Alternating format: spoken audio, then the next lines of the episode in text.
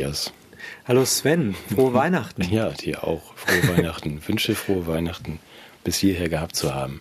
Genau. Hast du alles gut überstanden?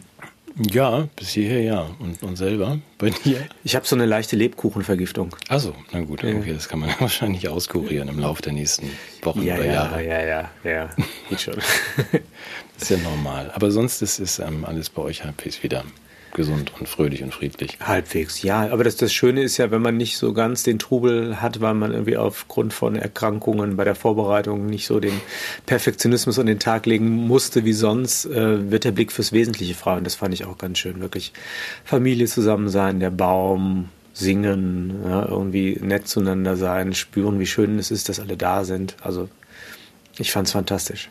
Also im, ihr feiert oder habt gefeiert im Kreis der großen Familie und jetzt ist. Nee, ja, der kleineren mit den Kindern. Den Kindern. Okay, sind da auch noch Eltern dabei? Ich bin ganz neugierig, es hört ja keiner Die- zu. Ich weiß sowas ja gar nicht. Wir kennen Eltern. nicht so gut. Eltern? So? Ob ich, ob ich noch Eltern Ja, habe? hast du noch Eltern? Ich habe noch eine liebe Mama, ja. Okay. Die war aber, die habe ich dieses Jahr leider nicht getroffen. Okay, Ja. gut. Okay. Ich habe ja auch gar nicht mehr so viele. Aber ja, also okay. Ja. Aber es war ähm, auch hier ganz schön. Also es geht ja noch weiter heute. Ich bin ja eine Patchwork-Familie, wie du weißt. Ich muss Ach da so. noch ein bisschen fahren. Du patcht dann noch. Ja, ich muss noch fahren nach, ähm, und dann wieder zurückfahren und das eine Kind noch holen. Und dann muss ich, glaube ich, Ah. noch mal kochen. Was heißt kochen? Das mache ich ja gern.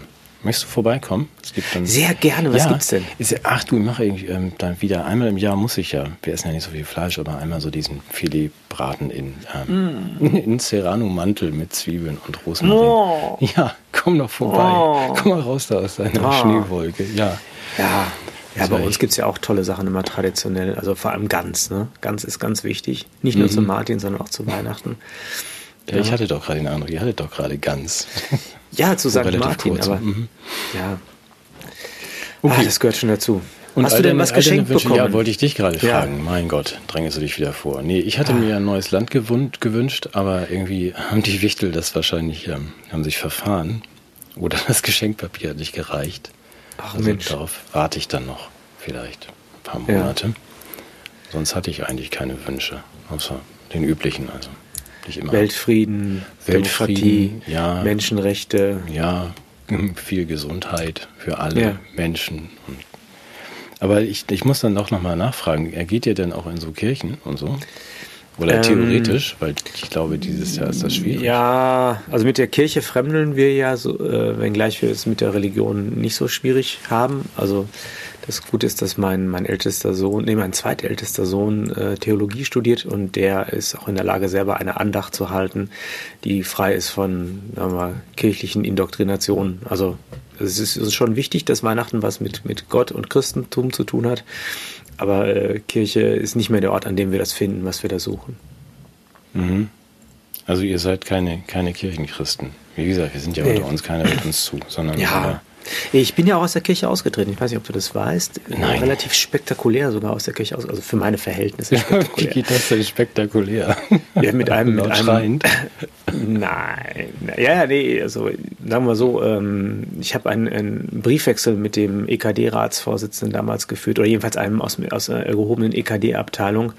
Ich bin ja aus der Kirche ausgetreten, damals, als dieses Papier Kirche der Freiheit geschrieben wurde. Ich weiß nicht, ob dir das was sagt, evangelische Kirche. Das war so die große Zeit, als alles irgendwie modernisiert werden musste. Also die Bundeswehr, der Arbeitsmarkt, die Bundesbahn sollte privatisiert werden und auch die Kirche hat gedacht, sie könne sich äh, vor dem äh, Bedeutungsverlust in der öffentlichen Wahrnehmung dadurch schützen, indem sie eine Unternehmensberatung bittet, sie ein bisschen äh, managerialer zu steuern. Also sowas wie Taufquoten einzuführen oder irgendwie, keine Ahnung, Kirchensteuer nicht mehr proportional zu äh, äh, überweisen, sondern irgendwie leistungsorientiert. Jedenfalls gab es da viele komische Ideen. Und es war für mich so ein bisschen die Situation, ja, wie damals, als Jesus in die in den Tempel gegangen ist und die ganzen Händler rausgeworfen habe, so hatte ich das Gefühl, wenn ich jetzt da mein, der Kirche meinen Austritt androhe, dann hören die sofort damit auf, äh, sich so managerial umzusteuern. Ja, das ist das schreckliche Papier Kirche der Freiheit. Es gibt auch äh, einige, das, das, wer im Netz ein bisschen sucht, wird auch meine Kirchenaustrittsbegründung dort finden. Es gibt eine Seite von kritischen Pfarrerinnen und Pfarrern, die das äh, mit großem Wohlwollen zur Kenntnis genommen haben.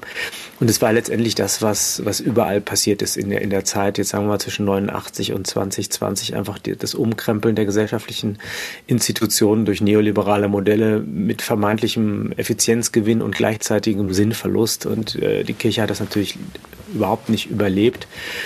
Und ja, deshalb bin ich ausgetreten aus der Kirche, weil ich dachte, dann, dann hören die auf damit. Wenn ich dann sage, nee, äh, ich, äh, wenn ich, ich trete aus, dann sagen die, nein, äh, du musst zurückkommen, wir möchten gerne einen Diskurs mit dir. Mhm. Der Diskurs wurde leider ja, wurde leider nicht weitergeführt. Ich kann so viel sagen, die Person, mit der ich da geschrieben habe, ähm, ist auch sehr eng in einer, glaube ich, auch in einer körperlichen Beziehung mit Katrin Göring-Eckardt in Beziehung gesessen. Also auch da gibt es verschiedene Verknüpfungen zwischen Kirche und Politik.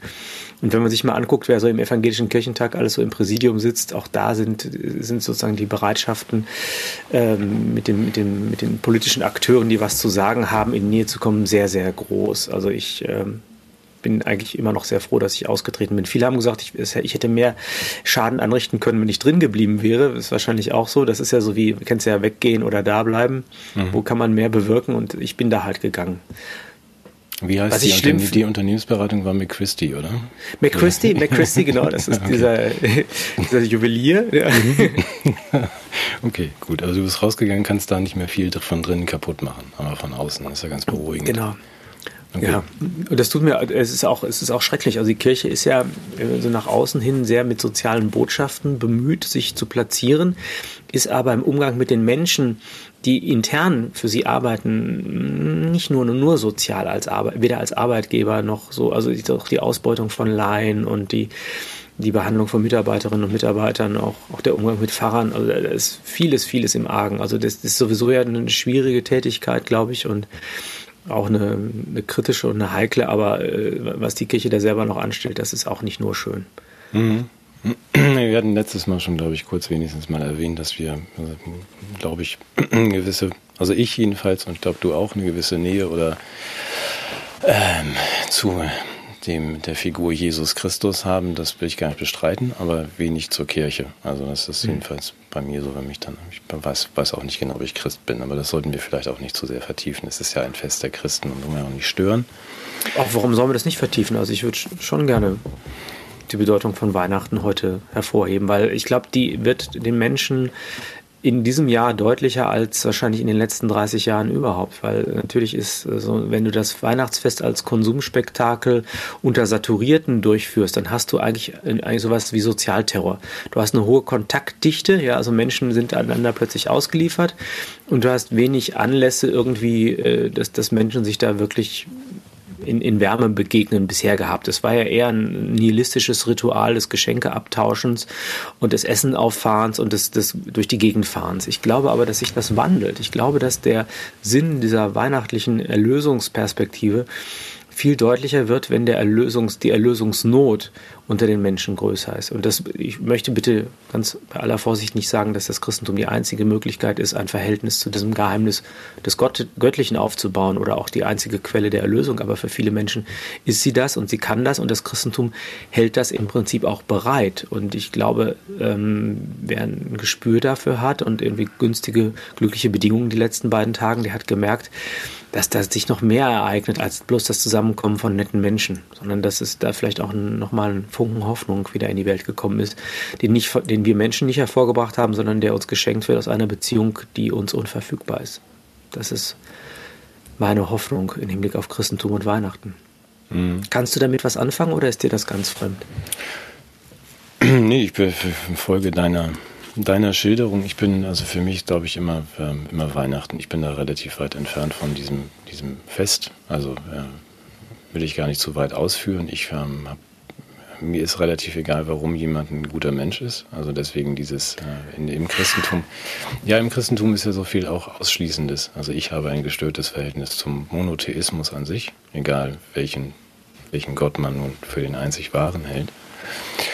Ähm, da ist ja schon in der Anlage was vielleicht ähm, ein bisschen ungünstig. Ich halte mich da gerne weit zurück. dass man sagt, wenn jetzt wenn drei Leute sagen, mein Gott ist der Einzige und ich, ähm, dann hat das eben die Folgen, die es hat. Das haben wir ja nun gesehen. Von den du meinst, das ist zwangsläufig kriegerisch, ja. ja. Aber das ist, ist ja eher eine politische Kritik der Kirche und keine theologische Kritik.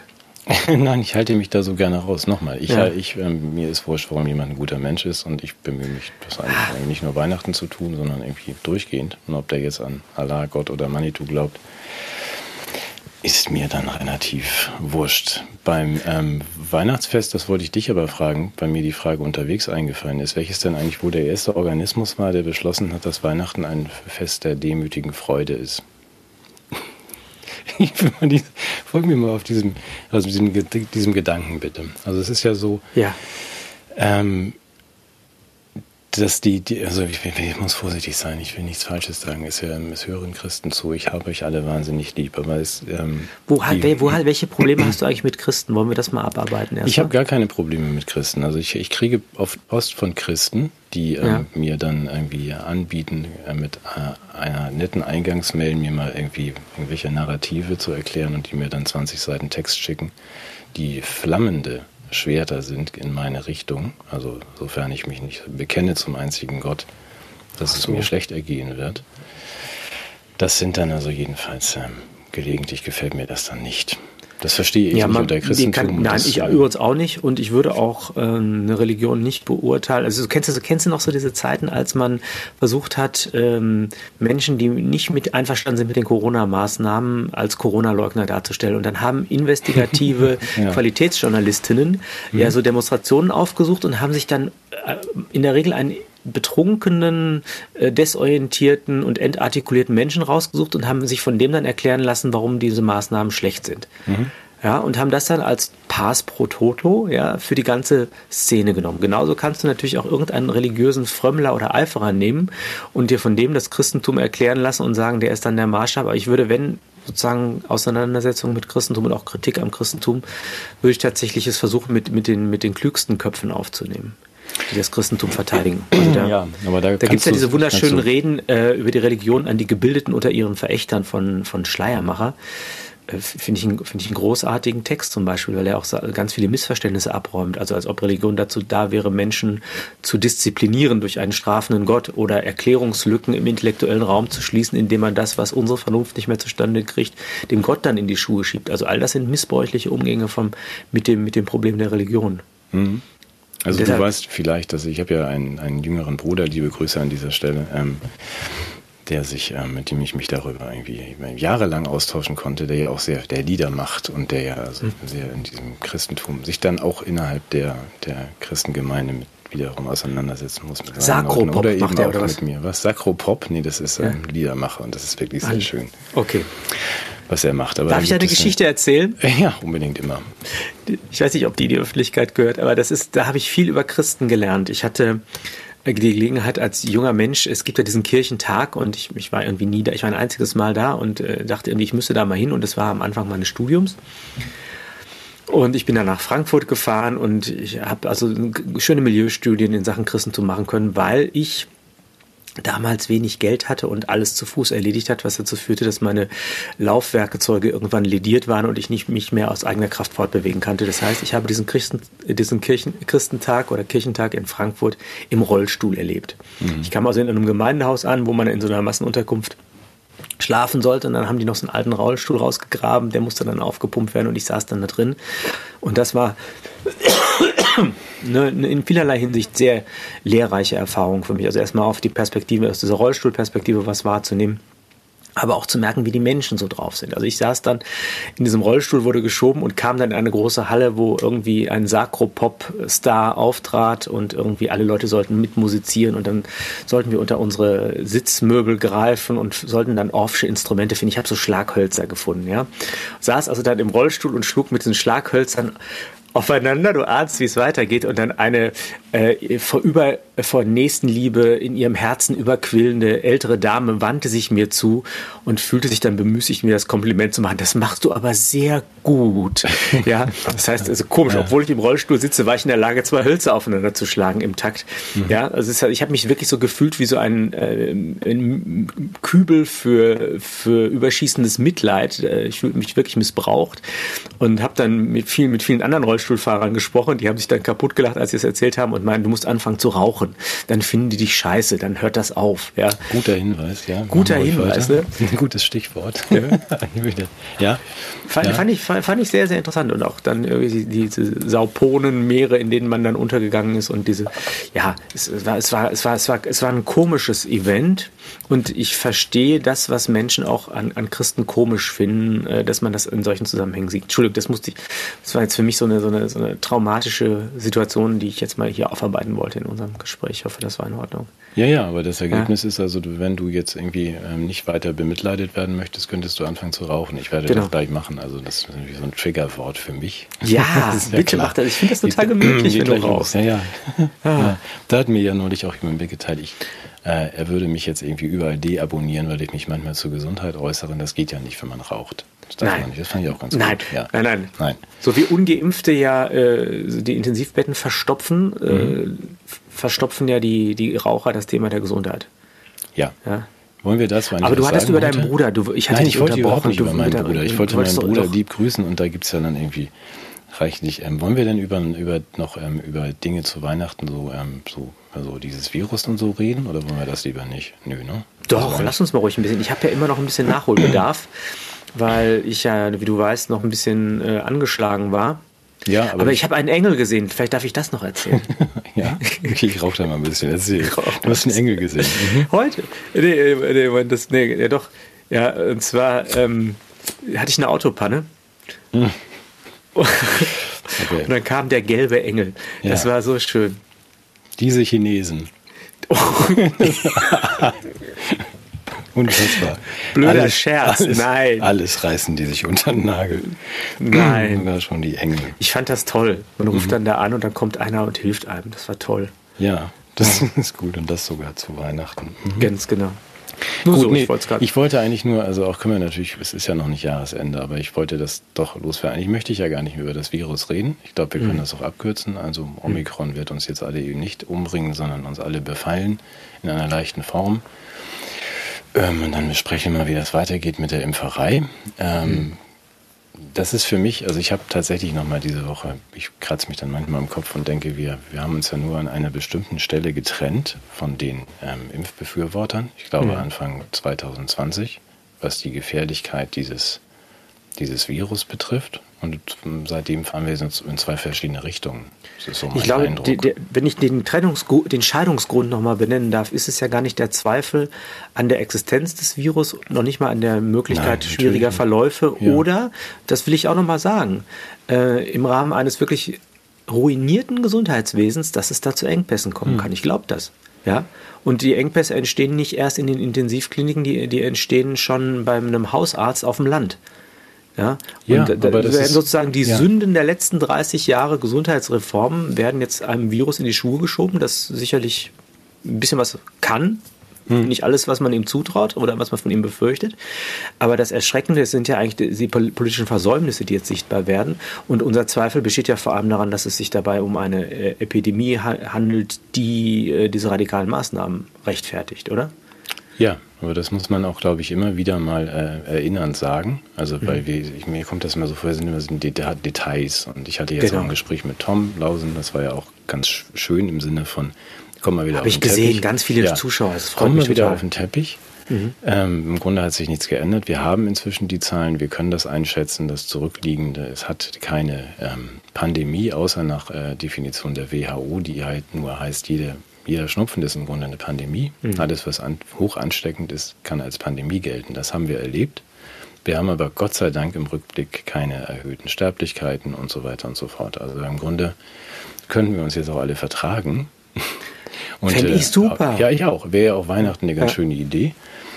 Ähm, und dann besprechen, ob denn das die richtige Strategie war und ob es in Zukunft dann die richtige Strategie ist, jetzt also wie verrückt fünfmal im Jahr zu impfen oder nicht, also zwangs zu impfen. Das, mhm. Dazu wollte ich dich aber was fragen. Ja. Ähm, da brauche ich nämlich deinen klugen Kopf und deine Hilfe.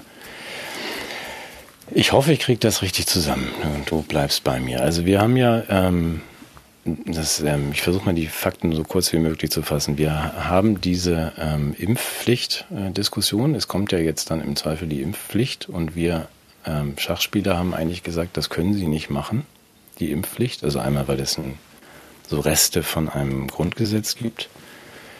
Ähm, zum anderen aber auch, weil die Impfpflicht bedeuten würde, es ist nicht mehr freiwillig, ich unterschreibe das nicht mehr, dass ich das möchte, sondern die Regierung ver verpflichtet mich, also zwingt mich, ein in der Erprobung befindliches äh, Medikament in mich hineinzuspritzen, im Wissen, das ist ja unbestreitbar, auch ob es jetzt 1800 Tote oder 18.000 sind, es wird Tote geben dadurch.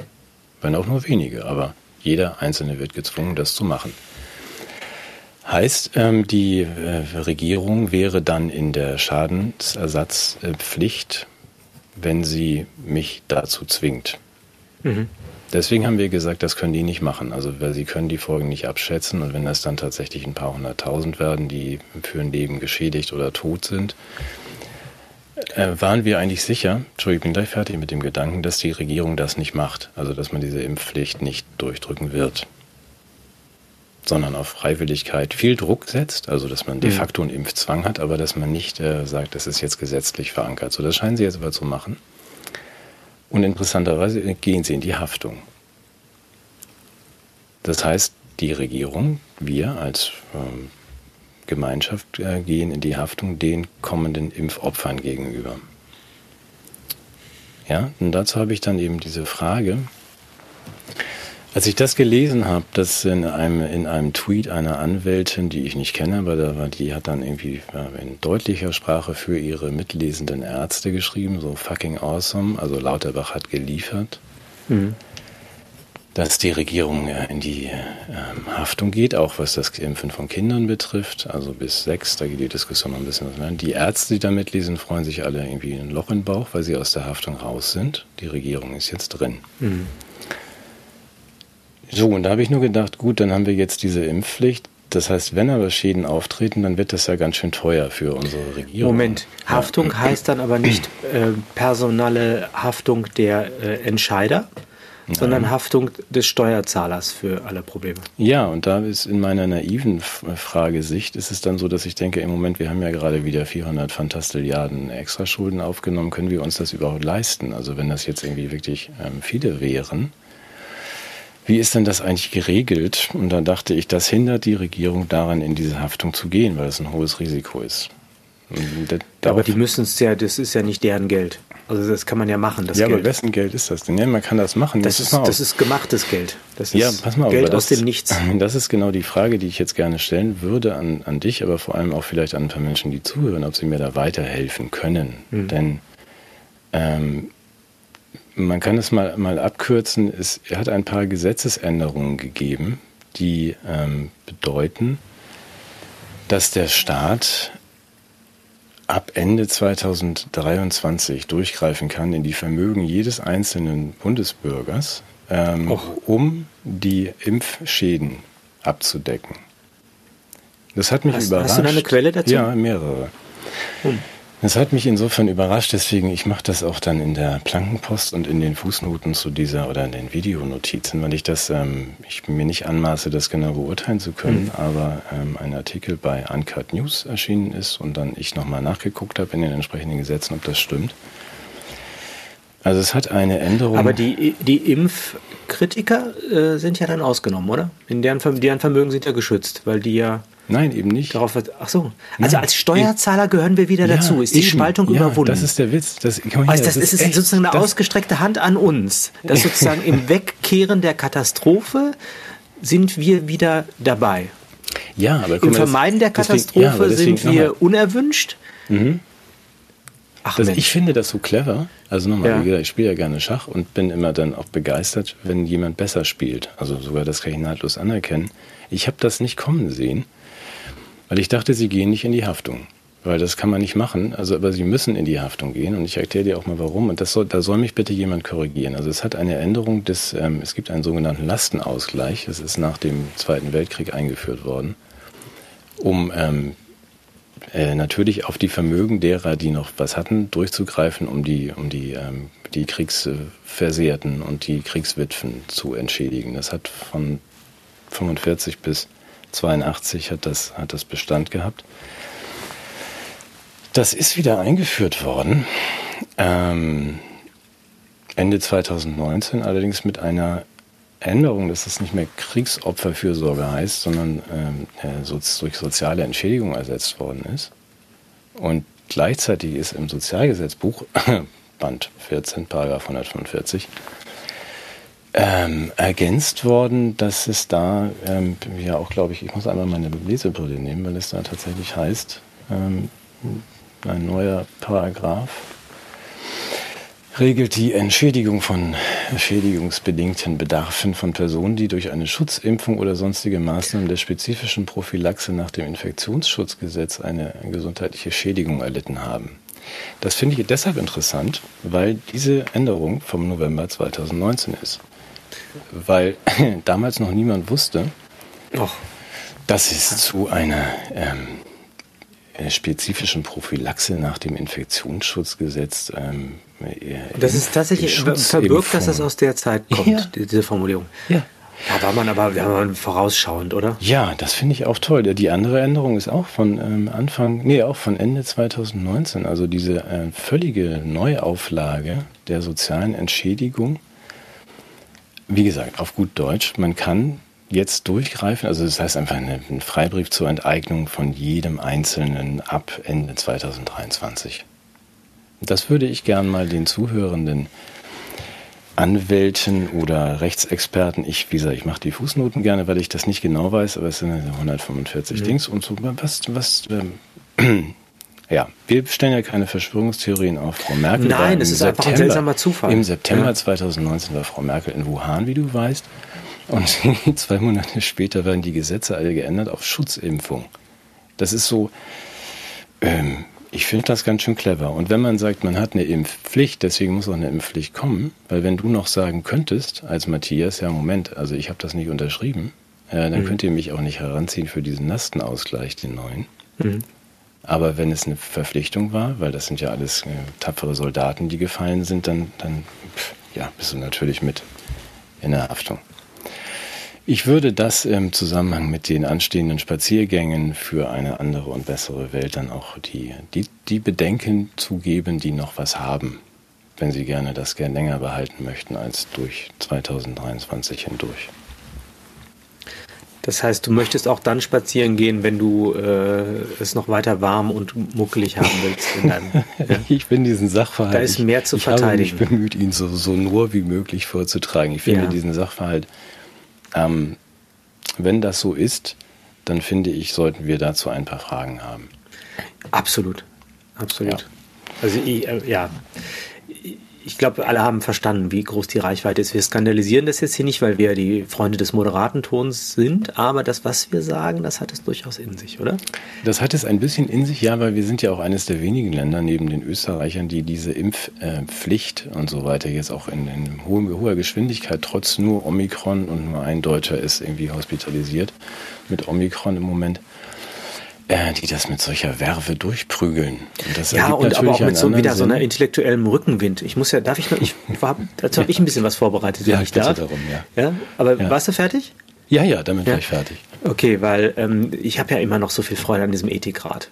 Also das ist ja für mich nach wie vor äh, ja, die sind gut. Ein, ein Born intellektueller Erquickung, äh, wie es eine Universität früher einmal mal gewesen wäre. Also sagen wir mal wirklich völlig unparteiische, ungebundene, intellektuell unabhängige mhm. und zugleich hochleistungsfähige Menschen ja. kommen da ja zu, zueinander und treffen in tragischer Abwägung aller Gründe irgendwie ähm, verantwortliche Entscheidungen zum, fürs Gemeinwohl. Ne? Und haben jetzt gesagt, so eine Impfpflicht, die geht. Ne? Ja.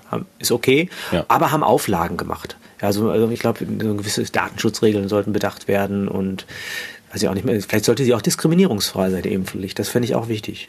Diskriminierungsfrei, ja? also jeder darf. Oder? Jeder muss, jeder muss. muss ja. Jeder muss. Ja. Ähm, was mir eingefallen ist, ich weiß gar nicht, ob die das diskutiert haben, war immer noch mal die Frage, ähm, wenn ich darauf antworten müsste, soll es eine Impfpflicht geben, ja oder nein, würde ich mit Nein antworten, aufgrund des, des Übergriffs auf die ja, persönliche, auf, die, auf den persönlichen Leib des Einzelnen. Das hat äh, Alexander Christ sehr schön gesagt, dass äh, dieses Recht auf körperliche Unversehrtheit eigentlich mal ein Abwehrrecht des Einzelnen gegen den Staat war. Ja, mhm. Dass man sagt, hier, also du darfst mir nichts, ja.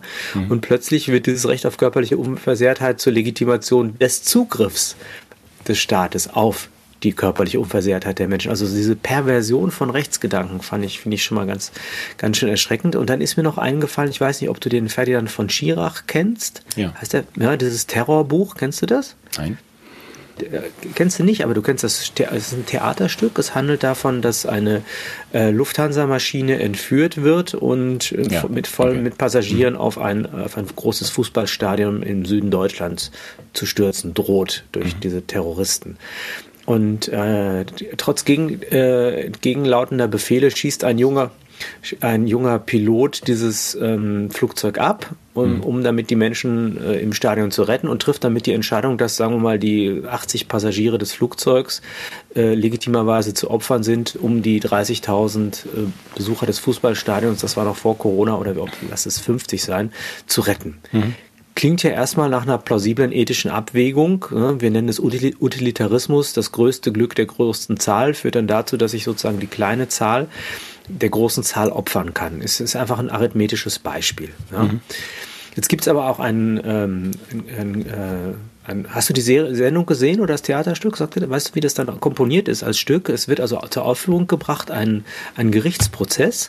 Und im Theater ist es so, dass dann das Publikum entscheidet. Ja, es gibt dann eine kleine Pause und man, je nachdem, durch welchen Eingang man rausgeht, spricht man diesen jungen Menschen schuldig. Ja, dafür, dass er, dass er das Flugzeug abgeschossen hat, entgegen seiner Befehle, oder man spricht ihn frei, weil man sagt, er hat was Gutes getan. Und das war auch im Fernsehen und dann konnte man ähm, hinterher dann anrufen und das gibt dann verschiedene Enden, je nachdem, wie man sich entscheidet. Wie würdest du entscheiden eigentlich? Würdest du sagen, ja, war in Ordnung, dass er das gemacht hat, oder? Ich würde dann wahrscheinlich in dem Raum sitzen bleiben, weil ich das nicht entscheiden kann. Ja, du musst, aber du musst, du willst. Wie hättest du entschieden? Würde mich mal interessieren. Ich sag dann, wie, welche Möglichkeiten bestehen und auch wa- warum ich die eine für besser halte, aber das ist natürlich auch nur meine Einschätzung. Was hättest du gemacht? Ach so, ich muss jetzt entscheiden, ob ich den Piloten verurteile dafür, dass er die 30 Menschen getötet hat, um die 30 Die 80 Menschen 80 Ich meine, die Analogie getötet ist, glaube ich, klar. Wenn, selbst Ja. wenn wir jetzt 5000 Impftote haben und damit 80 Millionen retten, ist das doch eine gute Sache. Ne? Ja, Das- ja.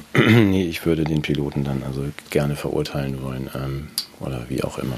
Ja. Ja, ich auch, ich auch. Äh, Es ist interessanterweise, und das hat mich damals schon sehr erschüttert, es gab ein flammendes Plädoyer einer Staatsanwältin, das gab es damals noch, die gesagt hat, dass eben die Würde des einzelnen Menschen unverrechenbar ist. Dass, dass es kein Zahlenexempel geben kann, das den einen gegen die ähm, 30 oder 50.000 aufrechnet. Und äh, das ist eben genau dieser utilitaristische Ansatz des Verrechnens von Leben eigentlich schon selbst in sich eine, einen Angriff auf die Würde des Menschen darstellt.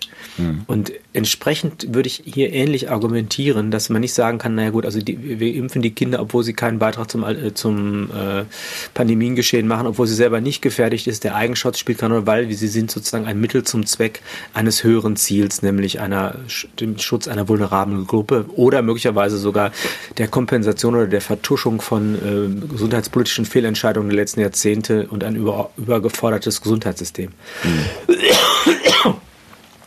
Was ich also so spannend fand, also das ist so subtil ausargumentiert. Ich kann das wirklich allen nur noch mal empfehlen, sich das anzuschauen.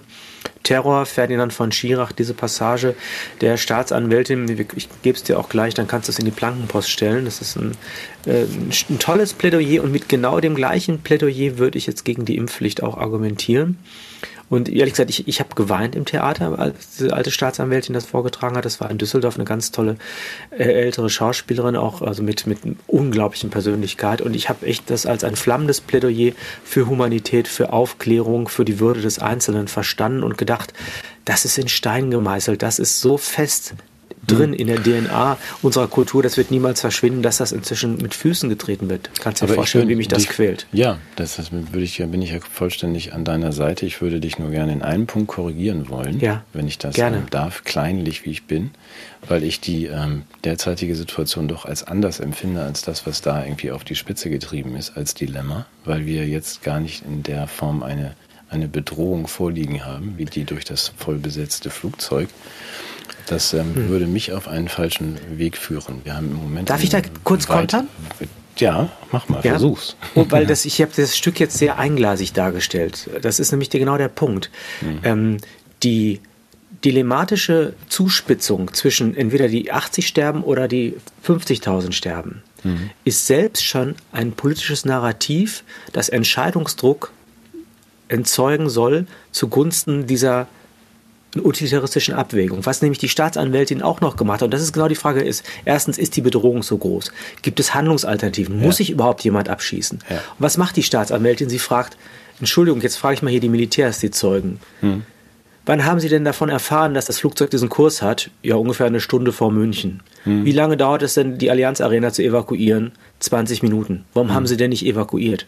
Hm. Also es hätte Alternativen gegeben. Zweite Frage, es, war als Nebenklägerin tauchte dann die, die, die Frau eines Flugzeuginsassens auf und sie sagte, pass mal auf, in dem Moment, wo du abgeschossen hast, ich habe mit meinem Mann telefoniert, waren die gerade dabei, die Passagiere dabei, den Terroristen zu überwältigen. Mhm. Das heißt, es hätte Handlungsalternativen gegeben. Die wurden gar nicht in Betracht gezogen. Ja, aber ich. Das also wollte ich vielleicht noch ein bisschen sozusagen so zur Ergänzung. Das ist nicht so, so, so, so, eine, so eine stumpfe Alternative. Also wer immer nur sagt, es gibt nur das oder das und du musst jetzt Pest oder Cholera, der ignoriert immer völlig, dass es ganz viele andere Möglichkeiten gibt in der Bewertung der Situation, in der Behandlung der Situation, in der Abwägung der Behandlungsalternativen. Und auch davon wird mir viel, viel zu wenig Gebrauch gemacht. Ja, das wollte ich, noch vorwegnehmen, genau, um das ja. Stück zu verteidigen, nicht du um mich musst, zu verteidigen. Nein, du musst das Stück nicht verteidigen. Ich habe das auch schon verstanden. Ich will nur einfach darauf hinweisen, weil wir in dem derzeitigen Narrativ eben auch zu sehr auf dem, ähm, es ist naheliegend, diesen, diesen Vergleich anzustellen, inklusive der Differenzierung, die du vornimmst oder Schirach vornimmt. Er ist ein kluger Mann. Aber dass man trotzdem sagt, es, es gibt einen großen Unterschied, auch inklusive des Hinweises auf Handlungs- und so weiter Alternativen, sondern sagt, wir haben keine ähm, vergleichbare Bedrohungslage. Du hast das jetzt eben durchdekliniert und du hast ja auch recht, also dass man jetzt die Kinder opfert, um die Vulnerablen zu retten oder vielleicht zu retten. Ich bei allem Verständnis dafür, ja, natürlich, ich bin kein Corona-Leugner und so weiter und so fort. Wir müssen immer wieder an die Stelle kommen und sagen, wir haben diese Situation gar nicht. Wir haben kein Flugzeug, das auf die Allianz Arena zufliegt. Also, dass man das auch mal klarstellt. Wir haben das, wir, wir haben gar keine Grundlage und wir würden auch missverstanden werden oder wir würden zu Recht kritisiert, wenn wir das anerkennen würden. Wir zwei. Hast recht.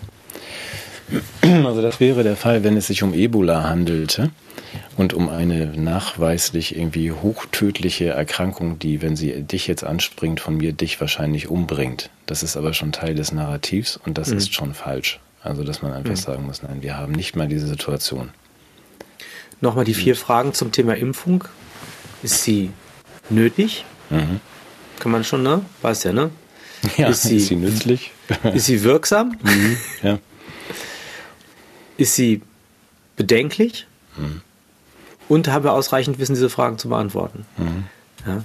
Hast du hast völlig recht. Ich wollte, ich wollte nur sozusagen in das Extrem des, des Narrativs hineingehen und zeigen, selbst wenn, genau. selbst ja, wenn, deswegen auch der Hinweis von mir, würde. der ergänzende ja. Hinweis von mir, wir haben diese hast Situation recht. gar nicht, aber wenn es so wäre, dann wäre es, gäbe es immer noch keine ähm, ausreichende ähm, Erklärung oder Rechtfertigung dafür, sich so zu verhalten, wie wir es gerade tun. So, und jetzt frage ich mich, von welcher Wertgrundlage aus, das war ja mein Anknüpfungspunkt, hat die scharfe Büchs und ihr Ethikteam ja, die scharfe Büchs ist Genethikerin, das dürfen wir nicht vergessen. Wir haben das, Ach, das ist Genethik. Ja, ah, richtig. Ja, ja. Die haben ja nur auf dem Weg ins, in, auf ihren Chefsessel haben sie das Gen irgendwie im Flur liegen lassen. Die ist ja Genethikerin. Das ist ja eigentlich so. was, aber gut. So. gut. Das ist Chefin des Genetikrates. Sie arbeitet ja für die WHO an äh, mit CRISPR-Cas Weihnachtsscheren daran, das äh, menschliche Genom äh, zu verbessern. Und das darf man ja nicht ganz unter den Tisch mhm. fallen lassen, auch wenn wir das gerade tun bei bei Frau Büchs. Ja, also zurück ja, bitte. Wenn ich es böse sagen darf, äh, Ethikräte sind sozusagen das Gleitmittel äh, der, der ich mache jetzt einfach dem, nicht weiter. Doch, nein, ist wirklich so. Also es ist sozusagen, sozusagen mit dem unser Gewissen dann penetriert wird mit dem mit den Ideologemen der technokratischen Menschenführung. Also letztendlich geht es doch darum, oder? Es geht doch darum, ähm, etwas zu verstoffwechseln, was eigentlich uns schwer im Magen liegen sollte, wenn wir noch festhalten würden an den ethischen Maßstäben, die uns der Humanismus und die Aufklärung mitgegeben haben, aber auch das Christentum oder die anderen Weltreligionen. Wenn wir daran noch festhalten würden, ja, ja aber da daran, ja, dann wird es uns schwer im Magen liegen und deshalb ja, kriegen wir der, Flutschi, Flutschi 27, die scharfe Büchs, die macht uns das dann verdaulich. Ja. Aber das ist, also da, das, unser gemeinsamer ähm, geschätzter Gunnar Kaiser hat ja den schönen Begriff von der metaphysischen Unbehaustheit des Menschen äh, in, den, in den Diskurs geworfen. Das finde ich ganz schön. Das ist ja tatsächlich die Grundlage, worüber man jetzt auch äh, zur Weihnachtszeit gerne mal drei Minuten nachdenken darf, dass den Menschen ja tatsächlich die Voraussetzungen fehlen, um diese, diese ganze sogenannte oder tatsächliche Krise, es ist ja eine Krise, aber es ist keine Gesundheitskrise und auch keine Corona-Krise, um dieser Krise irgendwie vernünftig zu begegnen oder so, wie wir uns das wünschen. Da fehlt ja tatsächlich eine ganze Menge. Und ich genau. ähm, bin dann immer wieder mit meinen verschiedenen Schmierzetteln hier und denke, wir brauchen, wir brauchen dringend eine neue Story. Das ist für mich ein ganz wichtiger Punkt. Also, dass man Metaphysik so, ist nicht Story, ne? Äh, eine neue Erzählung, darf das ist ich Mythos. das? Nee. Nee, darf ich nicht. Ähm, wir, haben, also, wir, haben, wir haben doch super Erzählungen. Wir haben den Great Reset, wir haben ja, Build Back Better, wir haben die Corona-Erzählung. Und du kannst ja sozusagen die eine, Nein, ich nee, finde die gut, Erzählungen, die wir hatten, die, die Erzählungen, hm. die wir hatten, sind ja alle auserzählt. Das will ich damit sagen. Also wir haben, ähm, hm. ja okay, widersprich mir. Also es gab mal eine Welche Erzählung. Denn? Ach naja, es gab die Erzählung der Nation, die Erzählung Religion, es gab die Erzählung der äh, Wissenschaft und der, hm. ähm, was denn eigentlich noch? Ach das ist ja die ja, Lyotard-These, der, ne? Wirtschaft. Ne? Ja. Wirtschaft, dass die Flut alle Boote hebt und so weiter. Das ist alles irgendwie auserzählt. Mir scheint da was zu fehlen. Also eine neue Geschichte, die wir uns mal erzählen sollten. Nee, du meinst, ich würde aus diesem ganzen Narrativding mal aussteigen wollen. Ich glaube, wir dürfen uns nicht auf, auf Mythologien und Narrative stützen. Also ich glaube, dass jedes Narrativ ist ja als solches schon entlarvt und unglaubwürdig. Es hat ja gar keine Bindekraft mehr. Mhm. Ja, das ist sozusagen die Narrative sind ja eigentlich interessengeleitete und interessenleitende Propagandamärchen letztendlich alle nur noch. Du kannst sie ja nur noch sozusagen als äh, Disney-Kulisse hinter unseren Ereignissen aufbauen. Ich glaube, wir brauchen eine andere, eine andere Möglichkeit, uns zu gründen als ein Narrativ. Also, ich meine, Gott, Gott als Narrativ zu betrachten, heißt schon längst, ihm die Möglichkeit zu geben, irgendwas von Bedeutung für uns zu sein. Ja, was heißt das? das? Du möchtest Schalan Menschen, Menschen lieben doch Erzählungen und Geschichten und haben die immer gebraucht, um sich irgendwie festzuhalten oder Ja, sie haben sie aber, also das, das, das wenn du jetzt in, in die in, in die Hochzeit des Christentums gegangen wärst und denen gesagt hättest, Gott ist ein Narrativ, hättest du aber auf die Rübe bekommen. Gut, Zu Recht. Ja, wir, sind, wir sprechen ja, ja unter uns. Also, nee, nein, was ich, nee, ich, nee, mir geht es jetzt um, um eine philosophische Bestimmung der Qualität dieser Orientierungsmarken haben die Narrative sind orientierend, richtig, aber sobald sie als Narrative bekannt sind, äh, sind sie völlig entwertet. Na gut, also wir sagen ja nicht, dass das ein Narrativ ist. Das war Mythos ist. ursprünglich. Ja, okay, ja? also mh. Ich glaube, wir mhm. brauchen was Stärkeres. Wir brauchen jetzt nicht einfach noch ein Narrativ. Ich glaube, wir brauchen wieder sowas wie eine, eine Grunderfahrung mit der Welt. Das ist ein philosophisch, ja, ich, ich darf ich es erklären? Das ist, ich, das ist ja, das, du musst mir das erklären, aber dann, wenn du das machst, dann musst du es mhm. mir so erklären, dass ich es auch verstehe. Und zwar für, ähm, also was ich meine mit Story, du nennst es dann Mythos, keine Ahnung, oder Story, da soll ich es lieber nicht nennen. Also, dass ich sage, wir brauchen eine Geschichte, die uns irgendwie vereint. Dazu waren religiöse Geschichten gut. Ich weiß, dass die Religionen das nicht Geschichten nennen. Dafür war auch die Geschichte gut, dass die Wissenschaft uns irgendwie klüger und glücklicher macht oder die Wirtschaft. Das ist ja immer das gleiche Muster. Ja, aber das ist, glaube ich, aus der heutigen Sicht heraus. Äh, diese, das, wenn ich das alles in einen Topf werfe und als Narrative beschreibe, mhm. nivelliere ich eigentlich die eigentliche Qualität und auch die Konkurrenz eigentlich dieser, dieser Deutungsmächte. Also das, ähm, ne, das gerade das, die Wissenschaft ist ja angetreten, um mit den Mitteln der menschlichen Vernunft äh, die, die, die Gläubigkeit oder die, ähm, die, die außermenschliche Sinnquelle zu entlarven mhm. und Stabilität und Gewissheit herzustellen. Also Wissenschaft als Narrativ ist auch auch schwierig. Also das, das Schlimme ist, dass wir genau in dem Zustand heute sind. Das ist eine nihilistische Erfahrung. Alles hat sich letztendlich als ja, Lügenmärchen oder als, ähm, wie soll man sagen, funktionsgewährleistende Selbsttäuschung des Menschen ja. entlarvt. Genau. Dann so, und was wir jetzt wir brauchen, brauchen, wir brauchen ja. nicht eine neue funktionsgewährleistende Selbsttäuschung, die als solche vielleicht erst in zehn Jahren auffliegt, sondern wir brauchen wieder eine Sinnerfahrung. Ja. Und ich weiß auch schon, wo es die gibt. Ich habe ich hab die Lösung. Ja, erzähl. Ja, eben im, im Rahmen dieser Erfahrung. Also das ist ein schwieriger Begriff. Ich, das ist der, es taucht bei Hegel auf, in der Phänomenologie, auch bei Bollno. Das heißt ontologische Erfahrung. Ich mache es mal in, mit einer Analogie. Ähm, das ist immer so eine, so eine kleine Brechung. Also wenn ich von anthropologischer Erfahrung spreche, dann kann ich sagen, ich kann als Mensch Erfahrungen machen. Das sind erstmal ganz normale Erfahrungen. Ne? Ich mache diese Erfahrung wie diese oder jene. Oder ich mache eine Erfahrung mit dem Menschsein, indem sich mir das, was Menschsein ausmacht, in ganz besonderer Weise darstellt. Entweder in einer erschütternden Weise, also Auschwitz mhm. war eine anthropologische Erfahrung der, des Menschseins im Hinblick auf Unmenschlichkeit und hat ganz viele Vorstellungen und Überhöhungen unserer Existenz ad absurdum geführt. Ja, das war eine anthropologische Erfahrung. Das war nicht einfach nur, da ist das und dieses passiert, sondern einfach die, die Begriffe, innerhalb derer wir das erleben, was wir, was wir erfahren, die werden selber Gegenstand dieser Erfahrung. Also wir machen eine anthropologische Erfahrung mit dem Menschsein. Hast du das verstanden, dass ja, diese Differenz Erf Erfahrung ja. als Mensch mhm. machen und Erfahrung mit dem Menschsein machen? Und entsprechend können wir auch Erfahrungen in der Welt machen, ja, also dieses oder jenes, oder wir können Erfahrungen mit unseren Weltbegriffen selbst machen. Ontologische oder kosmologische Erfahrung. Wir können die Welt erfahren. Und das ist eine, auch eine Erscheinung, des, die bei Sartre ganz, ganz große Rolle gespielt hat, dass wir die Welt als feindlich erleben, in die wir ausgesetzt sind, ähm, die, in der wir vereinzelt sind, die uns nicht sagt, was es mit uns auf sich hat, die, in, der, in der wir unbehaust sind, in die wir geworfen sind. All diese ganzen existenzphilosophischen Grunderfahrungen sind Ausdruck einer Welt, die uns ängstigt und in die Verzweiflung stürzt. Mhm. Das ist ein Lebensgefühl, ne? Das was, was, was sicherlich jetzt das 20. Jahrhundert vor allem so in der ersten Hälfte sehr geprägt hat. Kannst du das soweit nachvollziehen? Ich komme jetzt gleich zur Pointe, aber wichtig ist, dass der Schritt... Zur Pointe, ja. Ich kann das alles nachvollziehen. Weiß überhaupt so, nicht, wo jetzt, du hin willst. Aber, ja, jetzt kommt es, wo ich hin will. Ich glaube aber, dass es auch die Möglichkeit einer Erfahrung gibt, dass die Welt mir zugewandt ist, dass die Welt mir Kraft gibt. Also etwa in dem Moment, wo ich jetzt in die Genesung hineinkomme in meiner Krankheit, mhm. merke ich plötzlich, ja, da ist etwas, was mir Rückenwind gibt in meinem Sein.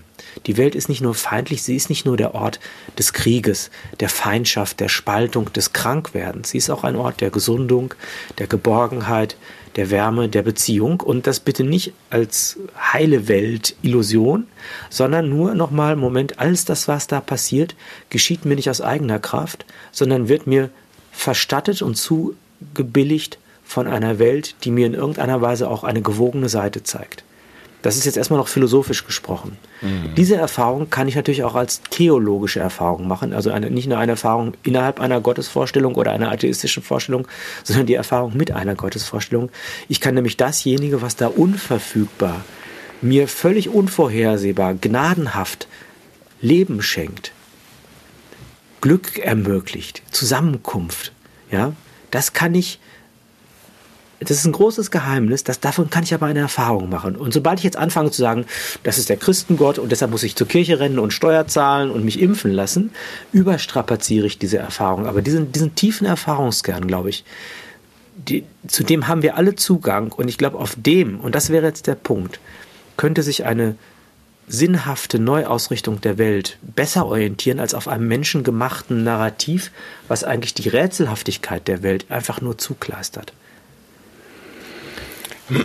Das, das ist meine, meine ja. persönliche Annäherung an die Frage des Glaubens und ich, ich denke, dass, also das, die, das Christentum würde von Offenbarung sprechen, von, dem, von der sich enthüllenden Kraft des Göttlichen. Und zwar bitte nicht, dass da jemand jetzt kommt und sagt, ich bin hier der gelbe Engel und schlepp dich ab, ja, metaphysische Abschleppdienste oder so, sondern ähm, dass, dass hier etwas erfahrbar wird, was zum Ausgangspunkt von, jetzt kommt es, Weltorientierung, Wahrnehmung, Sinnstiftung, sozialen Verhältnissen, Verantwortung, du, du Mitleid, Liebe. Ja, du wirst mir nachsehen. Ich Überdosis ja, Religion? Nein, ich höre dir aufmerksam zu und frage mich dann immer als pragmatischer irgendwie ähm, Motorradfahrer, irgendwie, wie kriege ich das denn jetzt auf die, äh, auf die Straße im Sinne von, wo ist die, äh, die Erzählung, die ähm, die Menschen, die Le Bon so schön beschreibt, also die auf äh, zwei Wörter reagieren im Zusammenhang und ansonsten nicht. Also wo nehme ich das her? Das, was du, was du äh, schilderst. Ähm, verstehe ich auch das nicht irgendwie, dass man das natürlich nicht, ähm, wir wollen ja auch gar keinen reinlegen und wir wollen ja alle zu der Erkenntnis und der Offenbarung und so weiter kommen, aber du verstehst mein, mein Fragezeichen dabei, also wenn man eine größere Gruppe von Menschen so ähm, in eine, sagen wir mal, in eine Richtung zeigen möchte zumindest, was ja Religion Die Hirten und die Herde. Auch, ja, was Religion ja auch leistet und tut und auch zu mhm. Recht tut. Also sobald man den Kreis von 50 oder 200 verlässt, die man kennt, braucht man ja irgendwie eine ordnende Erzählung. Das meine ich. Und wenn du sagst, du willst den Leuten aber gar keine Erzählung präsentieren, das sind ja schon wieder irgendwelche Illusionen, du willst ihnen die reinen, reinen Wein einschenken und mhm. ihnen den Weg aufweisen zu einer, ne, zu diesem tatsächlichen ja, das ist natürlich das eine Offenbarung, wenn du verstehst, wie das Leben wirklich zusammenhängt. Aber wird das etwas, womit du eine größere Zahl von Menschen glücklich irgendwie äh, in Gemeinschaft leben lassen kannst? Ja. Müssen wir dann alle ja. irgendwie diese philosophischen Erkenntnisse gewinnen, nein, die du da gerade nein. schilderst? Oder ich beschreibe ja nur Story das, sein? Ich, nee, ich, also ich beschreibe ja erstmal nur das Phänomen und das ist natürlich unabhängig davon, wie es beschrieben wird, ist es für jeden zugänglich. Wie, wie wird daraus Kraft? Also ich, ich verstehe, du möchtest daraus ein Organisationsmodell entwickeln. Ich möchte daraus eine Netflix-Serie entwickeln und ich möchte, so. dass wir alle das irgendwie so toll also finden, die Geschichte, die Matthias Burchardt und Sven uns erzählen, dass wir auch in dieser Welt leben möchten und nicht in der von The Walking Dead. Das ist genau, das, nur mal als Beispiel. Mich, ich, mich erreichte nach unserer letzten Sendung ähm, eine ganz liebe Zuschrift einer Zuschauerin, äh, die tatsächlich auch im, in meinem näheren Umfeld äh, eine große Rolle spielt, die aber, von der ich überhaupt nicht wusste, dass sie es guckt. Und sie sagt, wie es der Zufall wollte, als ich gesagt hätte, es wäre schön und jeder habe seinen eigenen Sven, habe ihre Svenja, die anders heißt, angerufen und hätte sich ihr zugewandt. Mhm. Was ich damit sagen möchte, ähm, die Attraktivität dieser ontologischen Erfahrung, ohne dass ich sie so nenne oder benenne, entfaltet sich als ein leuchtendes Beispiel, insofern als das ansteckend ist, so zu tun. Und ich glaube, dass, ähm, dass wir dieses gute Leben spürbar machen, indem wir es Menschen, anderen Menschen erfahrbar machen, indem wir ihnen, mit ihnen das teilen. Und zwar, ich weiß nicht, du kennst das doch sicher auch, Menschen, die dir völlig äh, ohne Berechnung Gutes tun. Menschen, die für dich da sind, wenn es dir schlecht geht und so weiter. Ich glaube, das ist etwas, was äh, als eine Art, ja, kleiner Funken, der überspringen kann von jedem zum nächsten, möglich ist. Auch der Gedanke des Verzeihens. Ich habe jetzt nochmal mich mit Hannah Arendt ausführlich und dem Gedanken des Verzeihens beschäftigt und für sie ist die Geburt ja der Ausgang Ausgangspunkt der menschlichen Fähigkeit, etwas Neues anfangen zu können. So wie wir sozusagen aus angefangen werden durch die Geburt, kann jeder unserer einzelnen Handlungsschritte äh, einen neuen Anfang setzen. Und einen Anfang setzen heißt, dass das, was ich tue, nicht berechenbar ist aus dem, was vorher passiert ist. Das heißt, wenn ich jetzt eine, eine, eine Antizipation einer Zukunft vorwegnehme, habe ich wie so eine, wie so eine Kaskade oder so eine Kettenreaktion, muss immer alles schlimmer, schlimmer, schlimmer, schlimmer werden, weil alles schaukelt sich hoch. Und mhm. trotzdem können wir aus diesen Kaskaden austreten einander die Hand strecken, äh, ausstrecken, wir können uns miteinander versöhnen, wir können einen Neuanfang wagen. Und das ist das, ich, ich weiß, dass es ein ganz schwaches Element ist im Hinblick äh, auf das alles, was uns als Böses entgegengesetzt ist. Aber ich glaube, das ist uns zu keinem Zeitpunkt unbenommen, diesen neuen Anfang setzen zu können. Und auch das ist ein Ausdruck dieser ontologischen Erfahrung. Jetzt komme ich dir aber auf deine Frage trotzdem aber ganz antworten. Kurz, ganz kurz, ja, ja ganz kurz. Ja. Da muss ich einmal dazwischen gehen, weil das ja, bitte. irgendwie zum, äh, für, für meine, weil mir das gerade wichtig ist. Also das wäre, wäre jetzt übersetzt, auch was du gerade schilderst, diese Kaskade und so weiter, wäre jetzt zu übersetzen in ein tägliches, wir sagen jetzt mal Nein zu dem, was gerade passiert ist, ähm, nehmen uns in den Arm, verzeihen uns und sagen, es geht auch anders. Ja. Ja, also das, diese Möglichkeit, die du gerade aufgezeigt hast, finde ja. ich gut. Machen wir jetzt ähm, morgen ähm, alle zusammen auf der Straße und beenden diesen Quatsch. Und jetzt kannst du ja. fortfahren. Ja, genau. und, auch, und das gilt auch für pri private Beziehungen, die durch lange äh, Kommunikationsabbrüche geprägt sind. Es ist jederzeit ein neuer Anfang möglich. Mhm. Er, er, ist nicht zu erzwingen. Ja? Er, äh, das ist völlig klar, sonst wäre es kein Anfang, sonst wäre es nicht Ausdruck von Freiheit. Ne? Ja, nur zwischen Schon. jetzt, zwischen Weihnachten und ähm, der Woche zwischen Weihnachten und Neujahr und den Spaziergängen, die anstehen, zu sagen, wir nehmen uns jetzt alle mal, sagen wir, wir sagen Nein zu dem Zirkus. Ja. Ähm, ähm, ja. Sagen rückblickend, also mit Sparen verzeihen wir nicht, aber uns gegenseitig. Und jetzt ja. machen wir das alles anders. Ja. Und ähm, das wäre mir jetzt in diesem Moment wichtig, dass man sagt, diese Möglichkeit besteht jetzt jetzt für jeden Einzelnen. Das hat Ab sogar was zu tun, für immer. sogar was zu tun mit unseren aufgezeigten Fragen zu den komischen Gesetzen, dass man sagt, wenn ihr jetzt mal zusammen Nein sagt, so wollen wir das nicht. Ja. Dann ähm, können wir uns jetzt nicht nur irgendwie voneinander abwenden, so kurz nach Weihnachten und sagen, dir habe ich gerade nichts zu sagen oder uns sonst so, aber die wichtigen Themen kann ich nicht mit dir besprechen, sondern lass uns das mal beerdigen, sagen wir mal Nein und wir wollen das anders. Genau. Entschuldige, dass ich dich unterbrochen habe. Nein, heute rede ich ja ganz schrecklich viel. Ja. ich höre dir gerne, schrecklich gerne zu. Also. Ich habe einen Punkt, würde ich noch loswerden, weil ich das schon noch ernst nehme, was du sagst.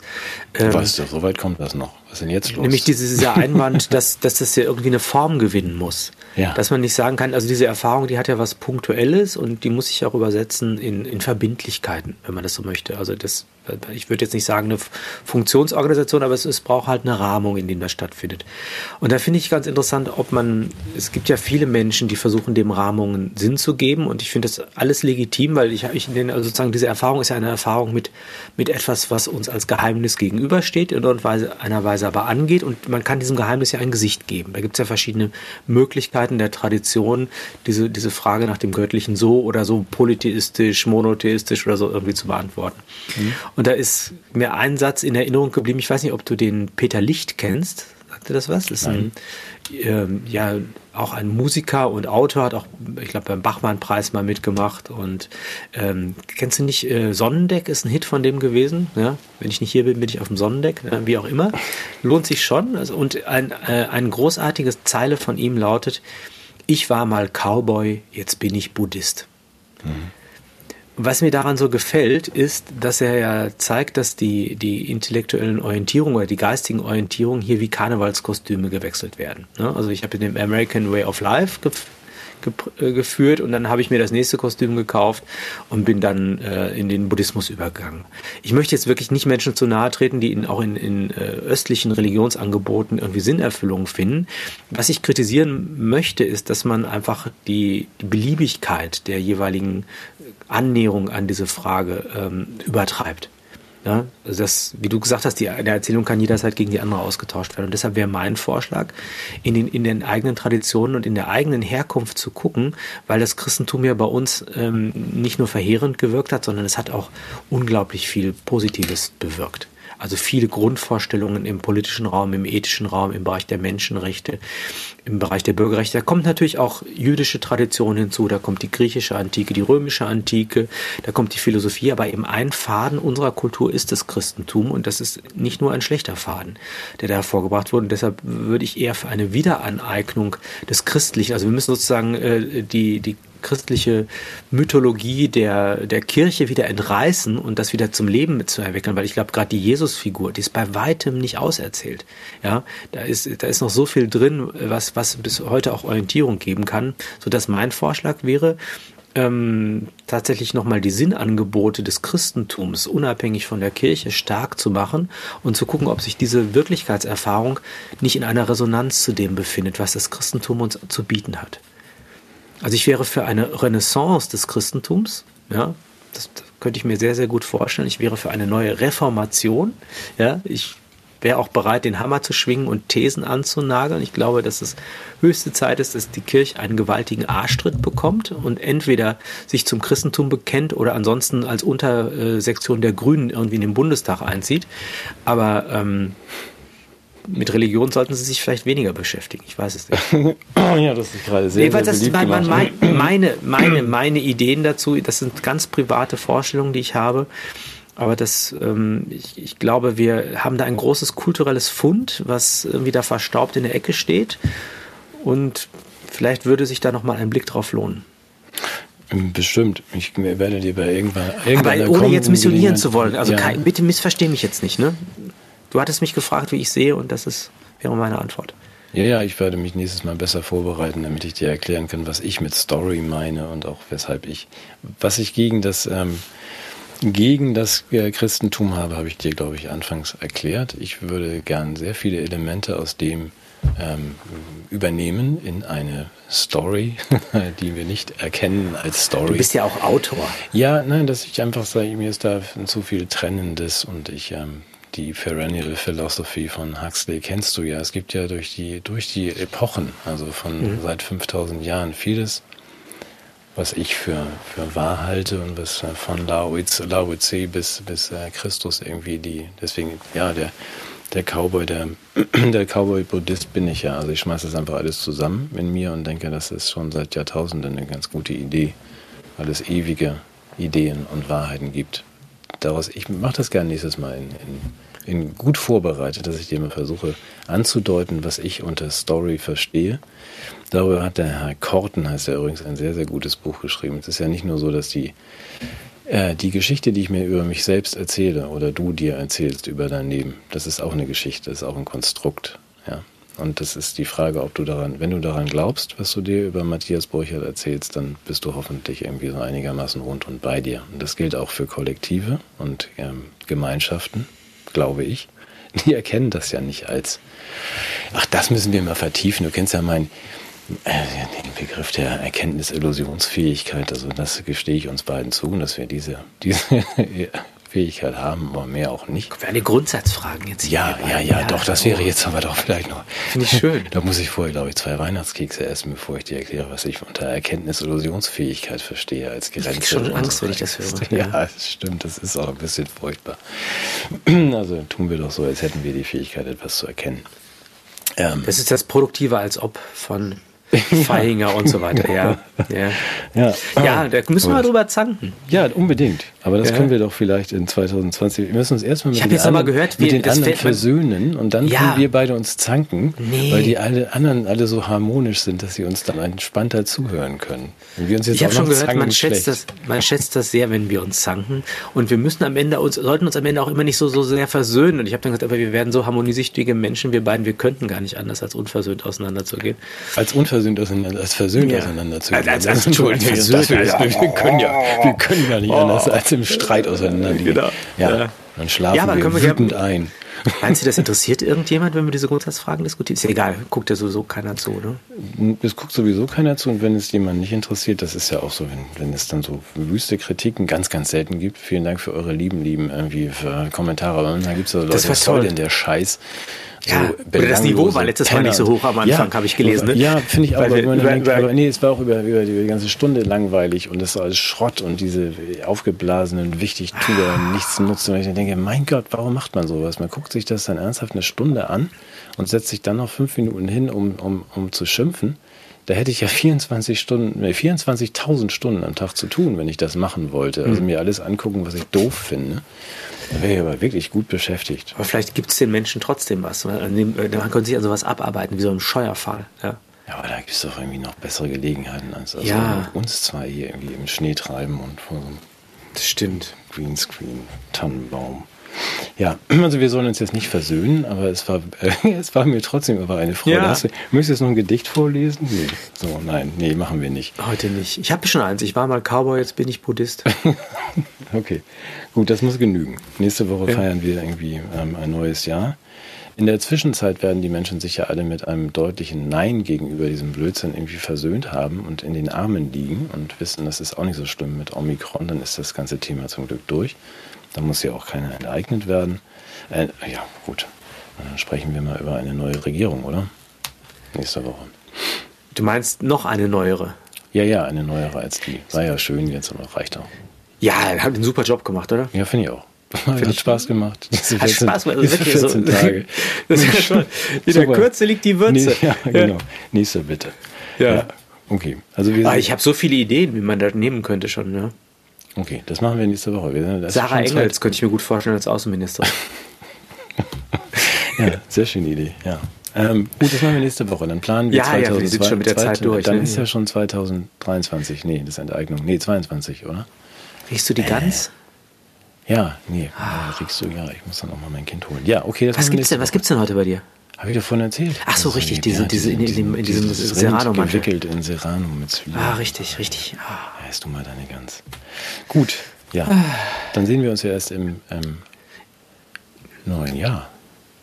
Stimmt, aber wir, wir, wir, wir gießen trotzdem Blei oder so, wenn das geht, oder? Im, im neuen Jahr Blei gießen? Das können wir auch mal ja, das, wir probieren, irgendwas müssen wir, wir müssen etwas Rituelles hier zusammen machen. Wir müssen irgendwie, und dann gucken wir am Ende des Jahres, ob wir das Richtige gegossen haben. Ja, gut, dann nach dem Neujahrsspringen gießen wir Blei. Aber dann wünsche ich dir jetzt einen guten Rutsch, wenn du das ja. hast. Und bleib gesund. Euch auch, genau. Ja. Viel Spaß beim Joggen.